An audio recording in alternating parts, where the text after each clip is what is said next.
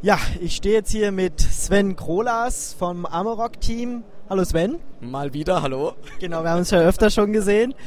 Ähm, Amarok 2 ist unser heutiges Thema, weil das kommt ja eventuell dieses Jahr irgendwann. Amarok 2, was ist das?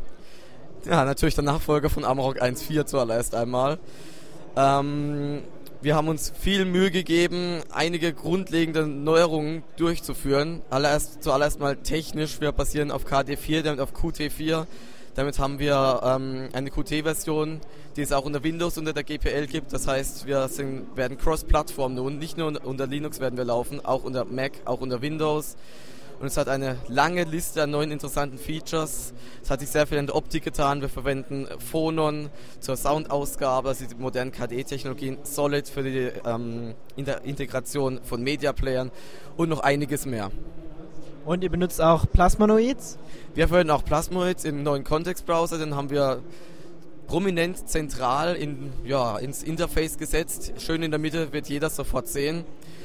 Wir haben Internet Services integriert durch ein sehr, sehr einfaches Framework, das sehr, sehr mächtig ist. Wir haben natürlich den Magnetune Store, auch Jamendo. Ich vermute, da wurde schon öfters in Radiotux mal was dazu gesagt. Ja, du nickst, wunderbar. Ähm, wir haben Apache integriert, nicht mit Apache verwechseln. Apache ist eine Software zum Music Management auf einem Webserver mit schönem Webfrontend. Man kann dann die Musik auch streamen und damit von überall seine Sammlung verwenden, über Amarok unterwegs, auf der Arbeit, in der Uni, daheim. Sehr feine Sache.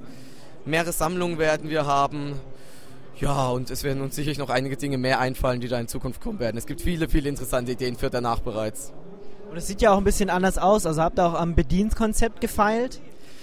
Da wurde auch einiges verbessert, auf jeden Fall. Wir haben uns Mühe gegeben, an, bei, bei der Benutzerfreundlichkeit auch zuzulegen. Ähm, einerseits natürlich durch die äh, GUI, die man standardmäßig verwendet, aber auch die Optionsvielfalt wird deutlich abnehmen. Wir haben Phonon. Phonon ist eine Engine, eine Soundwiedergabe-Engine, die auf allen Plattformen funktioniert, gut funktioniert. Wir sind sehr eng mit dem äh, Projekt natürlich verbunden. Wir sind, arbeiten ja sehr eng mit KDE zusammen. Von daher ähm, brauchen wir keine anderen Engines mehr. Wir werden Phonon verwenden. Xine ist gerade gestern rausgeflogen. Wann auch immer gestern sein wird, wenn dieser Beitrag mal gesendet wird. Ähm, auch bei den Datenbanken. Wir haben aktuell in Amok 1.4 drei verschiedene Datenbanken. SQLite, MySQL und äh, Postgres. SQLite ähm, ist ganz nett, ist drin, weil man nichts konfigurieren muss. MySQL Embedded muss man auch nicht konfigurieren. Man hat dann die Performance von MySQL mit der Einfachheit von SQLite.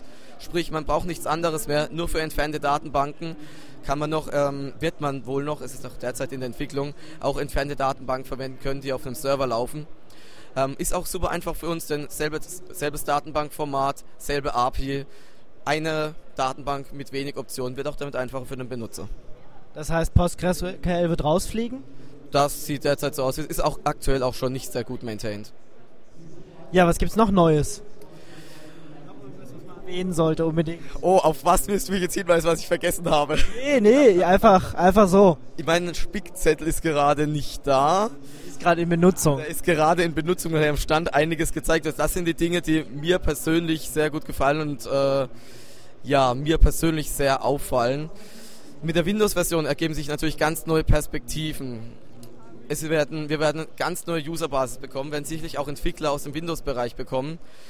Ähm, wir werden ja auch äh, leicht an den Einnahmen von Magnatune Store beteiligt. Das könnte vielleicht mal ein bisschen mehr werden, dass äh, wir nicht mehr ganz so sehr auf Spenden angewiesen sind. Das wäre etwas, von dem jeder profitieren würde. Die Künstler, Magnatune, wir natürlich auch.